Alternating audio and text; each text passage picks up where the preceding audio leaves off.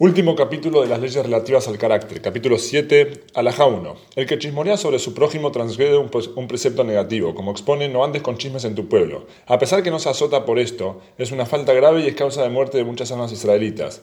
Por ello, continúa el mismo versículo, no permanezcas inactivo mientras la vida de tu prójimo esté en peligro. Ve y aprende lo que sucedió con Doeg el Edomita. El paréntesis explica que Doeg le contó al rey Shaul chismes sobre Ahimelech, provocando la destrucción de la ciudad de Nov. Eso se encuentra en Shmuel 1, capítulo 22 y 23. Alajá 2. ¿Quién es considerado merragel, chismoso? El que lleva y trae chismes. Fulano ha dicho tal cosa, he oído tal cosa acerca de fulano. Por más que lo que diga sea cierto, destruye el mundo. Hay una transgresión más grave aún, la cual se halla dentro de esa misma prohibición. La sonará, hablar mal del prójimo, por más que lo que diga sea cierto.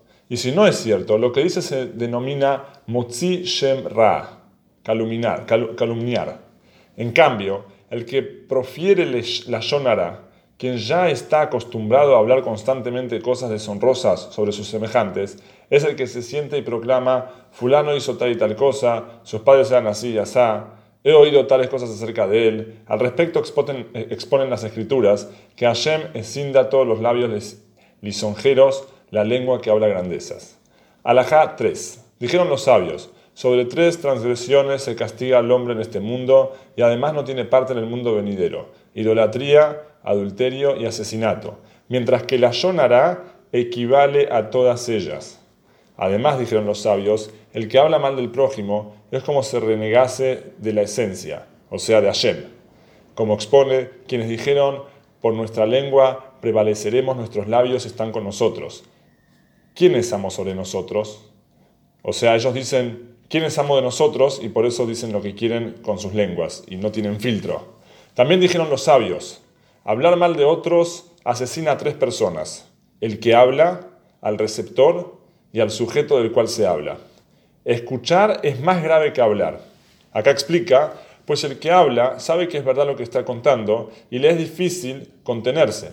En cambio, el que escucha no sabe si es cierto lo que le están contando y no obstante admite las declaraciones. Así explica el Talmud. Alajá 4. Hay otras cosas que se denominan matices de la Yonará. Por ejemplo, comentarios como ¿quién hubiera dicho que fulano llegaría a ser como él? como es? O no hablen de él, no quiero contar lo que sucedió, etcétera. Se trata de frases que si bien no, no, de manera explícita, se prestan a interpretarse negativamente. Asimismo, alabar al prójimo frente a sus enemigos es matiz de la sonará, pues lo inducirá a hablar en su contra. Al respecto dijo Shlomo, quien bendice a su prójimo a viva voz temprano por la mañana, se considera que lo maldice, pues su bondad le provocará al otro malas consecuencias. Acá explica, pues no faltará quien alegue que por la causa que fuese es indigno de semejantes alabanzas. Y lo mismo respecto de quien habla la Yonará en formas de burlas y frivolidad, es decir, haciendo de cuenta que no, habla, que no habla por odio. A ello se refiere el rey Salomón diciendo, como alguien que se divierte lanzando flechas y muerte y diciendo, si solo estoy jugando. Y lo mismo quien habla del prójimo de, manera indirecta, como si no supiese que se trata de la Yonará, y cuando se lo reprochan, alega que no sabía que eran los actos de fulano, o que era la Yonará. Alajá 5. Hablar la frente al prójimo en su o en su ausencia y decir cosas que pueden causar daño físico o económico a un tercero cuando se transmiten de uno a otro, o incluso si solo llegasen a causar angustia o temor, ellos la Yonará. Si alguien cuenta cosas sobre sí mismo frente a tres personas, entonces se considera que lo que dijo ya es de conocimiento público, y si no, y si uno de esos tres retransmite aquella información, no se considera la sonará, ya que al haberlo contado a tres personas demostró que no le molestaba que, que, tomase estado público. Ello es válido en tanto no haya tenido la intención de propagarlo y hacerlo más público. Alajá 6. Todos esos son casos de la Yonará y está prohibido residir en la vecinidad de personas de tales características, y cuanto más sentarse con ellos y oír sus palabras. El decreto contra nuestros antepasados en el desierto, explica acá como consecuencia del cual todos recibieron la pena de morir en el desierto antes del ingreso a la tierra prometida, fue provocado por la Yonará, explica, de los espías que fueron a investigar la tierra previa a su conquista, quienes al regresar dieron un informe, un, informe falso pretendiendo que sería imposible conquistarla, y eso causó la muerte de toda aquella generación. Alajá 7. La venganza constituye violación de un precepto negativo, o sea, una prohibición. Como expone, no te vengues. Aunque no reciba pena de azote, se trata de un rasgo de carácter sumamente negativo. Más bien, uno debe sobreponerse a sus sentimientos en cuanto a las cuestiones mundanas, pues para los entendidos todo, sí, para los, para los entendidos todo es vano y carente de valor y nada de ello es digno de venganza. ¿Qué significa venganza?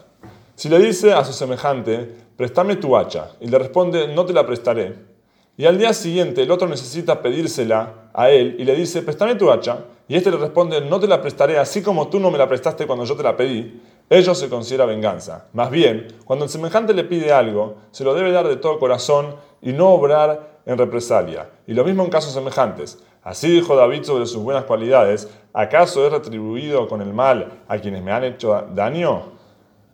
Alaja 8. Asimismo, el que guarda rencor contra un israelita transgrede un precepto negativo, como expone, no guardes rencor contra la gente de tu pueblo. ¿Cómo es ello? Si Rubén le dice a Shimón, alquilame esa casa o prestame este toro, y Shimón se niega, días después, Shimón pide a Rubén alquilarle una propiedad o algo prestado, y Rubén le dice, mira, te lo, presto, pues no soy como tú, no, no, no te retribuyo como tus actos. El que obra así transgrede por no guardes rencor. Esa es la diferencia entre venganza y rencor. Venganza es que así como vos no me hiciste, yo no te lo hago. Lo mismo que me hiciste, yo te hago a vos. Y el, rencor es yo no soy como vos. Más bien debe borrar el incidente de su corazón y no guardar resentimiento, pues en tanto guarde rencor y lo, y lo recuerde podría llevar a vengarse. Por eso la Torah es estricta contra el rencor y exige eliminar todo resentimiento del corazón hasta olvidarlo por completo. O sea que la prohibición del rencor es para prevenir la venganza. Cuando uno tiene rencor termina siendo vengadoso. Esa es la cualidad apropiada, perdonar y no guardar rencor, que posibilita el establecimiento de una vida civilizada y relaciones sanas entre los seres humanos. Bendito sea el misericordioso que nos provee de su ayuda. Culminamos las leyes relativas al carácter.